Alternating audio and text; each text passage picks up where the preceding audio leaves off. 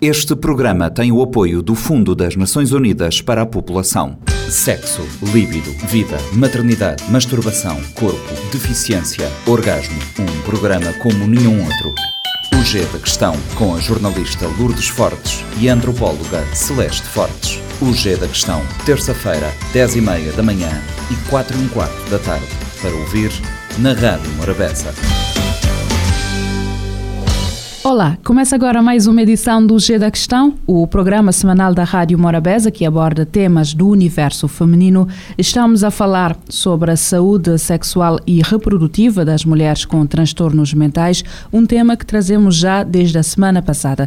Como é habitual, no estúdio está sempre a antropóloga Celeste Fortes e como convidada temos a doutoranda em enfermagem Daniela Fortes. No episódio anterior terminamos uh, o programa a falar sobre a liberdade sexual e reprodutiva das mulheres com transtornos mentais e é por aí que começamos, Celeste. Sim, nós no episódio da semana passada, um, quem nos esteve a acompanhar uh, percebeu que estávamos a falar da questão da, da, liberdade sexual e reprodutiva destas mulheres com transtornos mentais, como é que olhamos para a possibilidade delas terem uma vida sexual ativa e a Daniela nos disse muito bem que elas têm este direito à, à, à, liberdade sexual e reprodutiva, mas que há aqui uma questão sociocultural também de um controlo da natalidade dessas mulheres com medo de, de, de se engravidarem e, e se exporem a, a, doenças eh, sexualmente transmissíveis, por exemplo. E eu queria lançar então aqui essa questão à, à Daniela de eh, as mulheres com transtornos mentais correm alguns riscos associados ao fato de estarem mais expostas à violência sexual a abuso sexual e à gravidez como resultados destes abusos. Uh, aqui para resgatar um pouco, quando falou se essas mulheres, se elas são mais uh, vulneráveis a sofrerem violência sexual. Aqui é um ponto importante a considerar de que quando nós olhamos para a saúde sexual e reprodutiva da mulher com transtorno mental, com estigmas e preconceito, e quando nós não reconhecemos que essas mulheres têm capacidade para gerir uma vida afetiva, para ter uma vida sexual ativa, para responder a todos os domínios da saúde sexual e reprodutiva, o que por pude constatar com o estudo é que esses profissionais eles associam todo e qualquer ato sexual da pessoa com transtorno mental a estupro, não reconhecendo que essa mulher pode sim, pode ter um companheiro, pode ter uma companheira, e então pode levar a essa visão estigmatizando de que toda e qualquer relação sexual foi estupro. Essas mulheres sim podem estar mais vulneráveis também a sofrer agressão uh, sexual. Eu trabalhei com profissionais de saúde que falavam muito das mulheres que vivem com as famílias e falaram, né, que muitas das vezes ah, a agressão pode ocorrer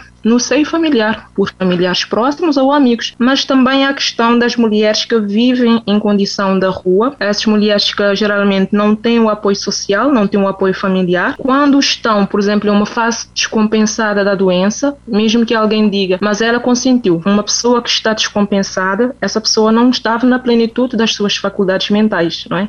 Então ali pode ser considerado sim estupro, mas há que ter esse cuidado, não é? Porque a linha é bastante tênua para não confundir confundir todo e qualquer ato sexual da pessoa com transtorno mental com estupro. É que nós estamos a falar de, de ajuda-nos a entender, não é?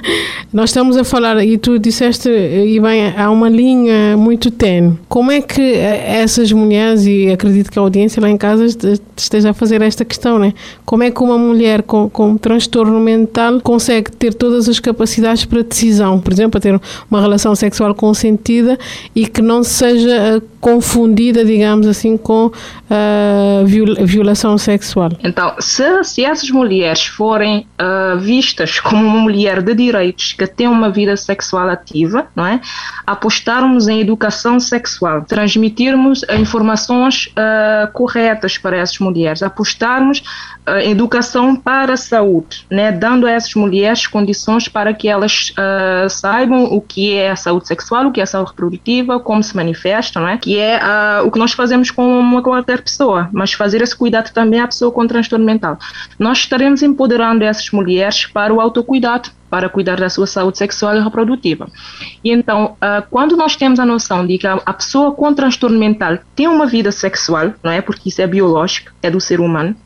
E então você tem que ter essa consciência de que é uma necessidade da pessoa. Ela tem uma relação amorosa, pode não ter um namorado, uma namorada, mas ela tem essa necessidade. Diferentemente, por exemplo, uma pessoa com esquizofrenia que deambula pelas ruas, por exemplo, e que está descompensado. Se alguém tiver relações sexuais com uma pessoa descompensada, isso é estupro, né? Mas a questão é essa, é saber que essas pessoas, elas têm direito sexual e reprodutivo e que fazer uh, sexo é um direito deles. E então é fazer essa distinção de quando a pessoa está uh, vulnerável nas ruas ou quando a pessoa foi uh, está em casa e não houve consentimento. Eu acho que o que diferencia uma relação sexual tida como um, normal, né, com o estupro é o consentimento dessas pessoas. Mas aqui entra também a questão de como é que vamos conseguir fazer esta distinção, sobretudo tendo em conta a forma como olhamos para as doenças mentais? Então, uh, nessa questão, há parte de há diversos tipos de transtorno, não é? Por exemplo, comparar uma pessoa com, com esquizofrenia com uma pessoa com depressão são situações diferentes. A pessoa que tem esquizofrenia geralmente é uma condição de saúde que, que ela tem uma dificuldade em diferenciar o real do não real. A pessoa com depressão é uma outra questão. Então, aqui o cerne também é termos essa noção que dentro da saúde mental há diversos tipos de doenças mentais, que mesmo dentro de uma doença há diferença do estágio da doença, né, das competências dessa pessoa, mas aqui é importante reconhecermos essas pessoas como sujeitos de direitos, como pessoas que têm necessidades fisiológicas, com pessoas que têm competências sociais, competências pessoais para gerir a sua vida. Claro que há especificidades uh, em momentos que as pessoas estão descompensadas, precisam ser protegidos, com certeza, mas aqui há que ter esse cuidado para não confundir, né, uh, ou ver como forma de proteger essas pessoas e acabar por uh, lhes negar um direito que, uh, que é deles. Então, olhando é a sociedade que não está lidando com as pessoas com transtorno mental, é ter essa noção de que o que é uma pessoa com transtorno transtorno mental quando está numa fase descompensada, que é aquela pessoa que não está em condições para, para dizer sim, eu quero, com uma pessoa que esteja em uma fase uh, compensada da doença. Como é que espera-se que a sociedade tenha este papel quando a percepção que temos é que os próprios profissionais de saúde inibem ou não reconhecem este direito às mulheres? Uh, os profissionais de saúde, nós temos que levar em consideração que são, embora tenham conhecimento técnico-científico para dar uma assistência à saúde sexual e reprodutiva de qualquer pessoa, eles são uh, pessoas que fazem parte da nossa cultura. E a visão uh, sociocultural que nós temos da saúde mental, que nós temos da doença mental, muitas vezes esses profissionais de saúde acabam por agregar essa visão do mundo para si e da forma como nós vemos ou esperamos que as pessoas uh, vivenciam a sua sexualidade, pode ter o risco de levar isso para a prática. Uh, a pessoa com transtorno mental vai ser vista como uma pessoa que passa aquém daquilo que é socialmente esperado, daquilo que é culturalmente esperado. Portanto, as mulheres com transtornos mentais também não têm poder de decisão sobre o método anticoncepcional a ser adotado. É uma imposição de terceiros. Sim, quando nós estamos falando que são pessoas que,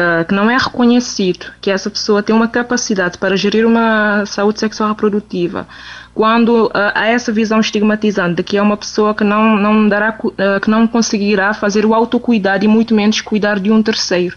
E então um, houve e há essa preocupação uh, para controlar né, uh, para reprimir também a sexualidade dessas pessoas.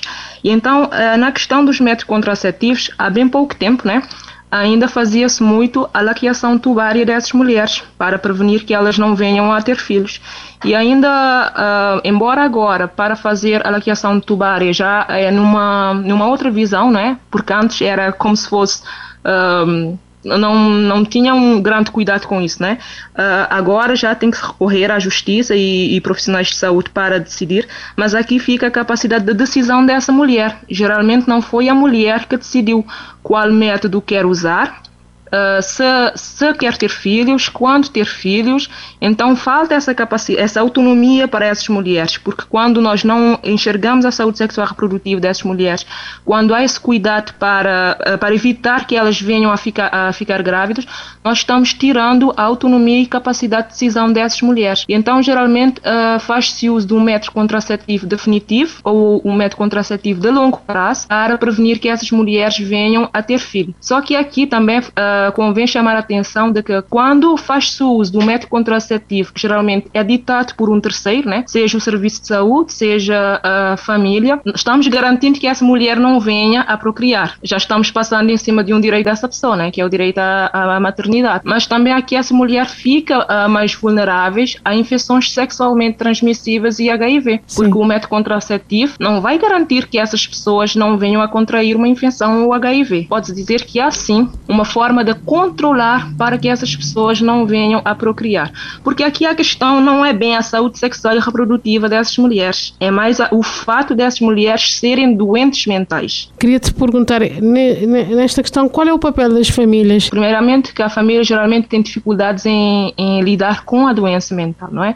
E então, uh, quando eles não sabem lidar com a doença mental e não sabem lidar com a saúde sexual e reprodutiva da pessoa com transtorno mental, muitas vezes acabam por manter essas mulheres fechadas em casa ou, ou as levam para o serviço de saúde para recorrer a um método contraceptivo para, para evitar que, que venham a engravidar, não é? Porque há essa noção de que essa mulher não terá a capacidade para cuidar do filho e que será encargo para a família. Então, embora isso muitas vezes pode ser visto como um cuidado, que na prática não é, é uma forma de violar os direitos sexuais reprodutivos dessas pessoas, a família muitas vezes não está preparada, não sabe como lidar. E então seria aqui um, um trabalho do profissional de saúde capacitar essas famílias. Só que o estudo demonstrou que os próprios profissionais de saúde não reconhecem que estão preparados para lidar com a saúde sexual e reprodutiva da mulher com um transtorno mental. Então essa mulher ela fica uh, muitas vezes vulnerável porque a, a família não sabe lidar, a sociedade não sabe lidar, os próprios profissionais não sabem lidar, há uma visão estigmatizada, o que pode fazer com que essa mulher também tenha autoestigma em relação à sua saúde sexual e reprodutiva. Eh, quando se fala de questões que estão enraizadas culturalmente, esta mudança de mentalidades